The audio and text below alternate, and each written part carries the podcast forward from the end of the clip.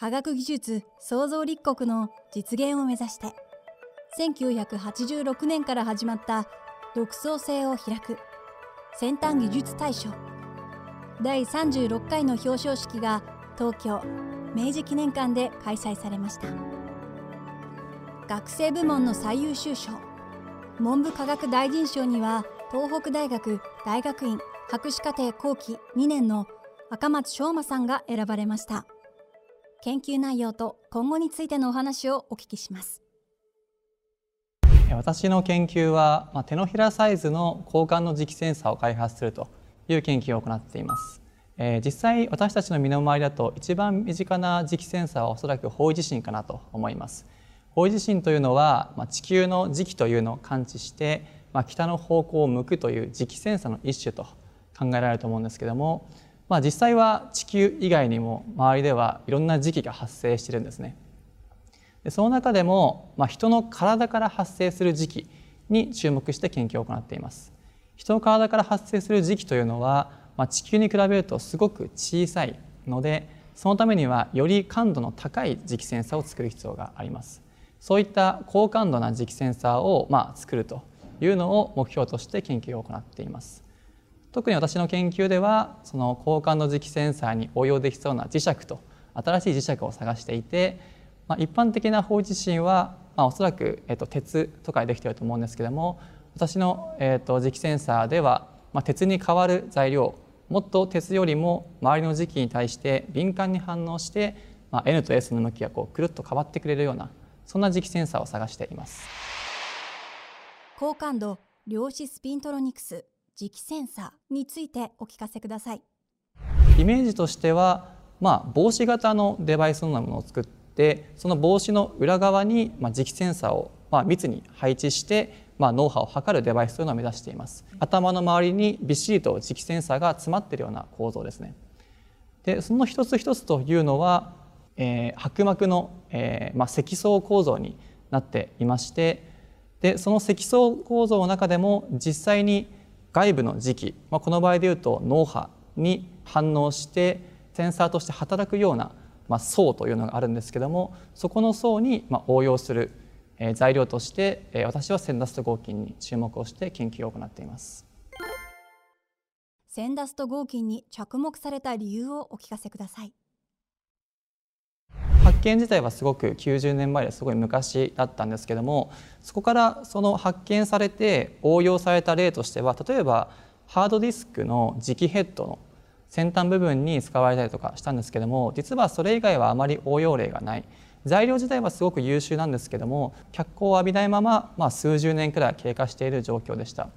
でそこで改めて、えー、近年、えーまあ、量子コンピューターとか量子っていうキーワードが最近、まあえー、トレンドだと思うんですけどもそういったキーワードに今回のこのセンダスト合金が改めて使えるんじゃないかと着目をして実際に、まあ、適用して今研究を行っていて、まあ、脳波計として、まあ、より、えー、従来よりも感度の高い、えー、磁気センサーが、まあ、作れるんじゃないかと期待しています。ナノメートルとかナノメートル以下くらいの本当に原子レベルの大きさのミクロな世界を想像しています。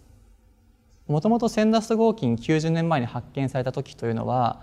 えーとまあ、その合金自体ある特定の組成において非常にいい特性が出るんですね。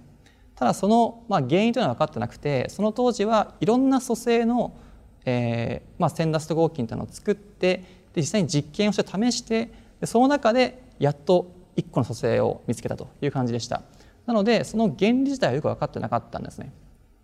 で今回私の研究でそのセンダスト合金の組成だけではなくて、まあ、原子規則度といって原子の並ぶ配置ですね配置にも注目をしてそこもいろいろこう配置と組成両方を変えて実験した結果そこにあるルールがあるということを発見してそれをまあ体系づけたのがそちらの図という形です。この研究が実現した先の未来は？えー、と私自身が目指しているのは本当に脳の、えー、時期というのを簡単に測れるデバイスというのを作ろうと研究しています。イメージとしては本当に帽,、えー、帽子の裏側に、まあ、磁気センサーを大量に配置したような、まあ、スマートキャップみたいなデバイスの実現というのを目指しています。それが実現するとまあ、脳波というのを非常に日常的に測れることができるので、えーまあ、MRI みたいなすごい大型な装置とかがあると思うんですけどもそういった MRI みたいなすごい大きい装置を使うのではなくて、まあ、帽子型の非常に簡単なデバイスを使って MRI レベルの非常に高感度な、まあ、検査ができるような装置というのを目指しています。私の個人的な興味としてはやはり脳の仕組みを解明したいというのがありまして、まあ、脳の仕組みというのはいまだにまだまだ分かってない点が多いというところで、まあ、そこを解明すると。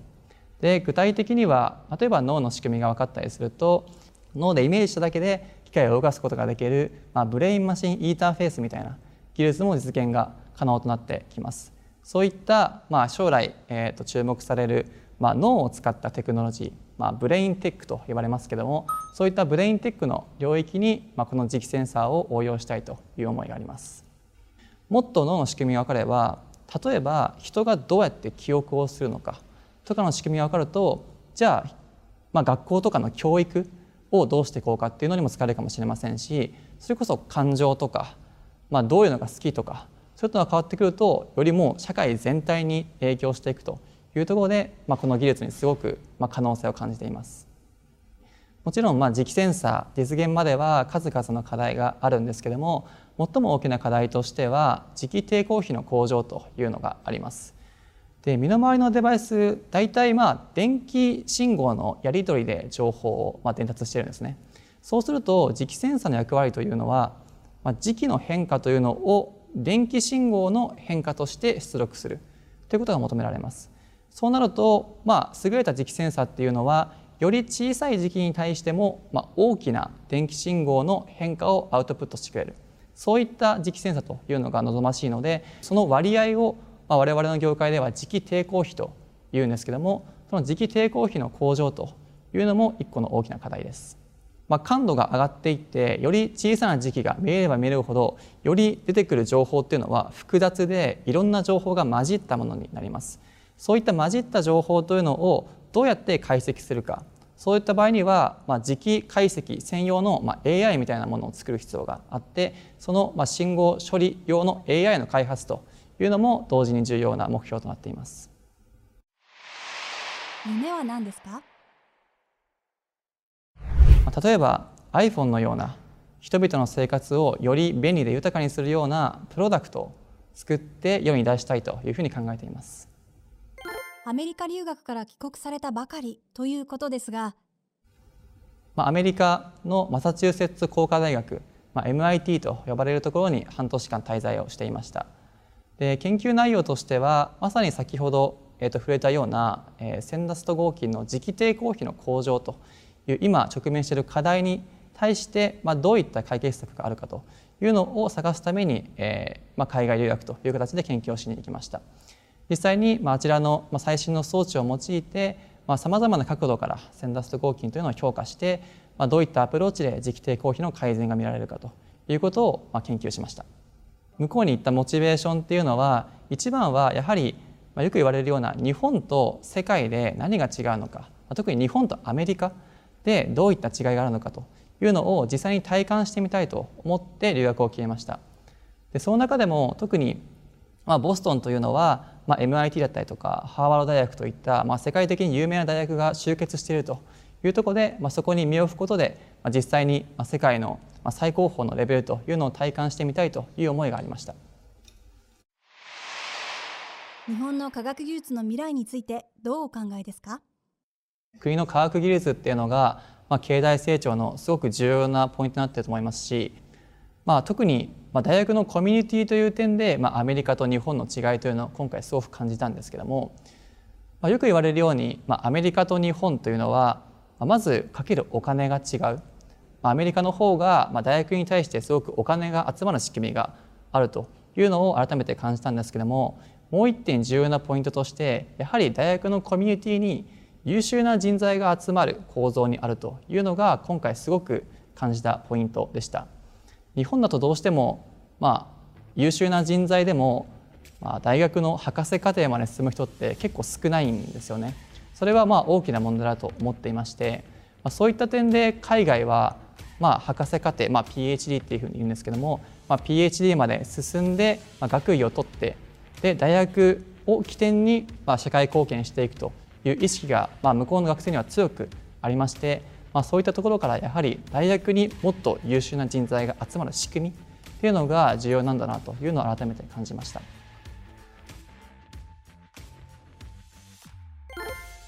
この番組は産経新聞社と理系人材の就活を支援するあかりくがお届けしました。産経新聞社では理工系学生若手研究者技術者のための先端技術大賞を開催しています。詳しくは概要欄からホームページをご覧ください。